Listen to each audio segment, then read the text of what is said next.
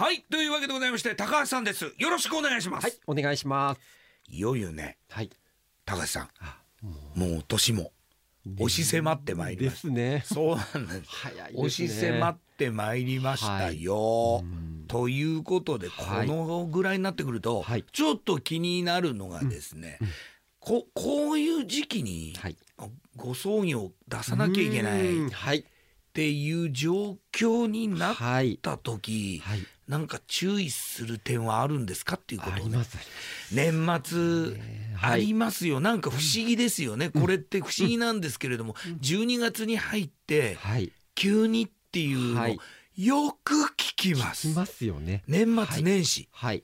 年明けてすぐにとか、はい。そういうありますよね。年またぎでとか、はい。よく聞くんですけど、うん。うんこういう時の注意点ってあるんですかね？そうですね。いくつかちょっとね、こういろいろまあ事前えに下調べしといてもらいたいこともあります。し、希望もうん。あのーありますし、はい。ちょっとね事前にはい。私たちがね今まで経験してきた中でも、うん。こういったことは、はい。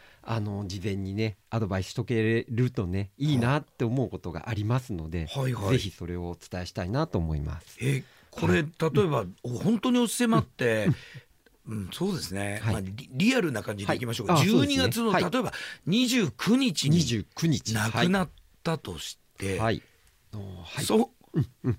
あのお通夜、はい。葬儀どどうしたらいいですか？はい。ぶっちゃけて聞きますけど、29日に亡くなりました。ました、はい。まずこれ2つの選択、はい。まあ、あります。29日でした。30日にお通夜をして、はい。31日にお葬式をするとか、はあ。まあ、これがこれありですありです。かはい、はい。はい。それとまあこれはですね、うん。もうそこの選択を外してしまっては新年を迎えてからはい。お葬儀をはい。考えるっていう、まあうん。もちろんどちらかの選択になるんですけれど、あうん。ここに対してはですねはい。葬儀の日にちを決めるはい。上ではい。大事なことが4つあります。はい。ポイントとしてはですねまずは、まあ、そのお寺様とか神主さんの都合。あとははい。会場の都合、はい、あとは火葬場の都合、うん。あとは家族、はい。親族呼ぶ方の都合。うん。これを全てですねはい。ある程度え決めて理想はどっちにしていくのがいいのかっていうのをうん。ご遺族は決めていかないといけないです。なるほど。でどうしてもたまにあるのはもうお寺様がねうん。どうしてももう年末はちょっと忙しいからうん。年始にしてくださいっていうケースもうん。当然あります。うん。でうん。この場合はもうそういう全部が揃った上で決めていくことになりますので。そうですね、はい。だからな 何かしら、何かしら例えばうんお寺さんも大丈夫、あの親戚も集まれるようなんだけど、例えばあの仮そ装うですね。場が火葬場がちょうどちょうど埋まっちゃって埋まっちゃってて、はい。で年始じゃないとダメなんだ、っていう時もあります。そうなったらもうはい。止めるしかないそうですね。ですもんね。はい。ですのでまああのまあ私は今まではですね、うんあのよく年末とはか年始っていうのは、はやはりご家族だけでなくいて、うん。呼ばれる方の都合っていうのもありますので、はい。よくね、まあ、三が日を外して、それが明けてからうん。おお通夜葬儀を行うなんていうことがうん。言われてた時期もあるんですが、うん。やはり今はもう葬儀のやり方もですね、はい。まあ、そういったもう近親者だけではい。本当にこういう時期なので、うん。まあもうね年年内にうん。済ませたいなっていうようでしたら、うん。それはそれで進めることは当然できます。なるほど。がそこのいろんな関係する方の都合っていうのを確認した上ではい。決めていくことになります。そうですよね。はい、なんか今パッてはい、パッて思いついちゃったからあの言うんですけれども、はい。なんかいいろいろほら宗教観でも違うのかなと思って、あ、ええはい、年末年始お はい。寺さんとかはい。神社、あの系ははい。だいぶキリスト教とか、はい、あのクリスチャンの方とか、はい、クリスマスイブとか、はい、クリスマスに亡くなった場合とかって、はい、これ変なこと聞いちゃっていいですかね？はい。そうそうどうしたらいいんですかね？のー例えば例えばうん23日に亡くなったとしたら、うんうんこれどうどうしたらいいんですかね？もうであのーまずですねキリスト教のご葬儀って、まあ、はい今はあのこういう会館を使う方もありますけどはいあの教会ではいなされるケースもあります。はいでそうするとですねそういったいろんな儀式っていうかみミサありますよね。ミサが、はい、あはい。られる、なある時なんかは、はい。まずあの教会で行う選択っていうのがまずできませんので、はい。そうするとそのまあまた開けてからうん。あの葬儀を行うか、まあこれはですね牧師さんとか、うん。あのそういったね先生という、はい。はい。あの方のねまずはまずどうしてあのどうしたらいいのかっていうところはうん。結構大事なところになります。これはえっとパルモ総裁さんうをん。こう経由してお願いするみたいなことはできないんですか？やっぱ直接じまず自分でそうですね。あのか？直接ご家族様からはい。宗教者の方とか牧師さん含めて、うん。そういったねお付き合いのある方にはご一報っていうのは先に入れられた方がいいです。ではあ。その後のはあ。細かい話はうん。私たちが取り継いでさせていただくときは多々あります。なるほど。じゃあ、はい。えっとまあ、お寺さんでも、まあまあ、神社でもそうですね。そうですけれども、あの神道でもそうですが、えっと、亡くなった、はい。そしてもうもう年末をし迫っている、はいそういう場合は、まあ、じゃあおあのお坊さんお寺さんなのか、あのね、神道さんだったら、まああのね、神主さんなのか、あの牧師さんなのか、はい。それぞれに連絡するとともに、パルモさんに連絡すればいいそうんでかね。ね。はい。で、まあそこでですね、ええ。あのまあ私たちのが間をですね、はい。仮想上の状況であったりとか、ええまあ教会でやるのかうん、会場を使うのか、うんまあそういったことをうん精査させていただいて、間に入ることによってはい、スムーズに話がねそうですね。進みますので、全てにおいてね、はい。うん。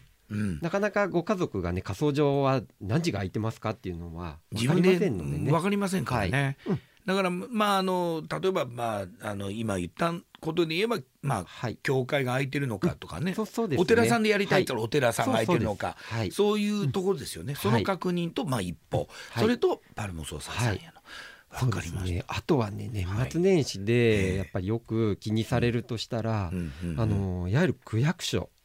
そこだ。役場がねお休み役場が。になっちゃってこれはい。で仮装ってできるんですか？とかはい。言われるんですけれど、ええ。ここに関してはですねあの2023 12月29日からうん1月3日までは役所はですねもう閉まってますので、うんうん。あのーちょっとねここで手続きできないんじゃないかっていうことを思われるんですが、うん。死亡届、うんまあ亡くなってうん。届け出を出すうん。もので仮想の許可書というのがいただけるんですけど、うん。これはですねうん。各区役所の時間外の受付でうん。届け出が可能ですのでうん。これはですねあのご心配なさらずに、うん。うんあのー仮想の予約であったりあのそういったものはね十分取れますので。なるほどなるほど。はい。届け出を出さないとはい、仮想の、仮想ができませんので、そうですよね。仮想のはい予約がね、できないってことですもんね、そう。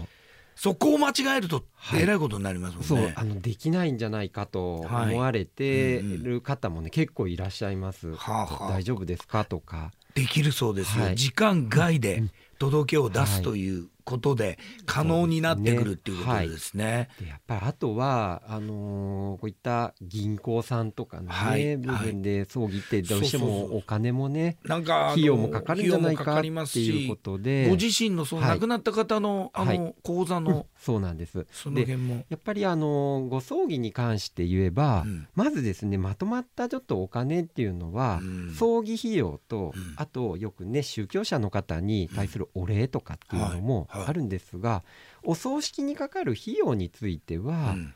大半の葬儀社さんは葬儀が終わってからとか、うんまあ、うんそういった形でいいと思うんですが、年明けて。はい。ですけどこう宗教者の方に対するお礼っていうのは、うん。まあ、年末にご葬儀をするにしても年始にするにしても、うん。その時に、うんその日にですね、うん。渡さないといけないっていうケースもありますのである程度ですねそういったことを考えないといけないようでしたら、うん。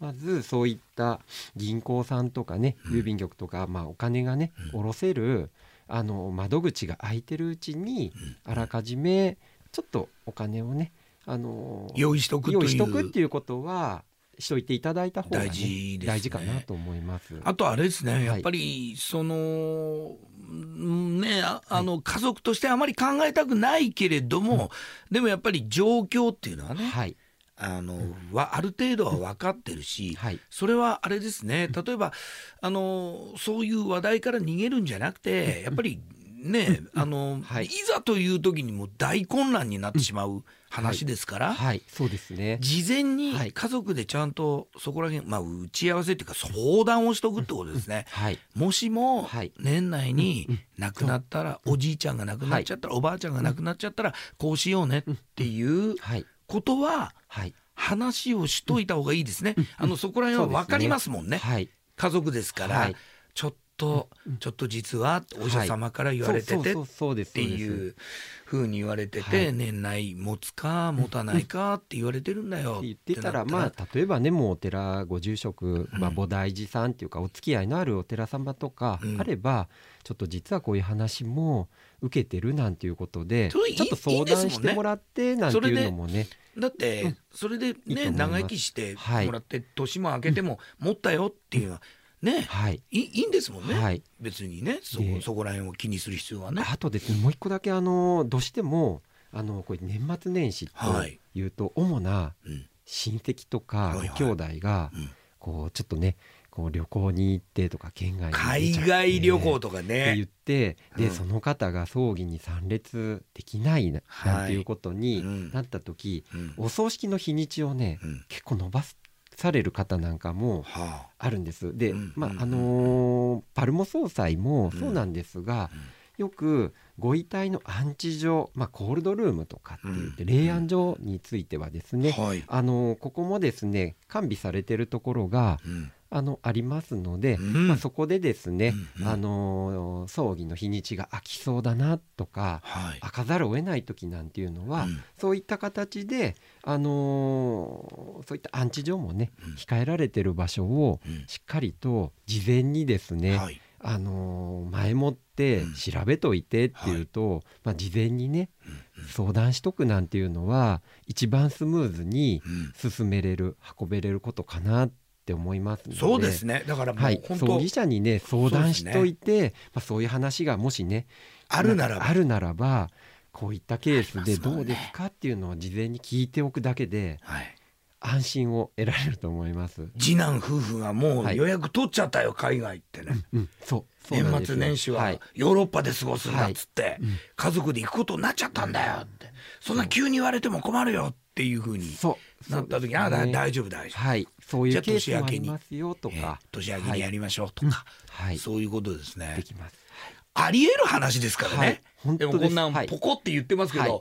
めちゃめちゃあり得る話ですからね、はい、当事者になるとこ焦りますからね。焦りますからね、こはい、コロナ明けてはい。みんな海外旅行行こうっはい。て考えてる家族多いですからね、はい。本当に予定が重なった時に、なんだよっていう風な風にはなってほしくないですから、はい、やっぱりそこははい。しっかりね、えーあのちゃんとそういうケースもできるっていうこと。はい、まあ僕的に言ったら、パルモ総裁さんはにお願いすれば一番いいのかなって思もいうますけど。間違いなくあのー間違いなくはい、そういう時のために会員になっとくってはい、本当に、そうなんです。はい、本当ですよね、はい。入会金のみですからね、はい。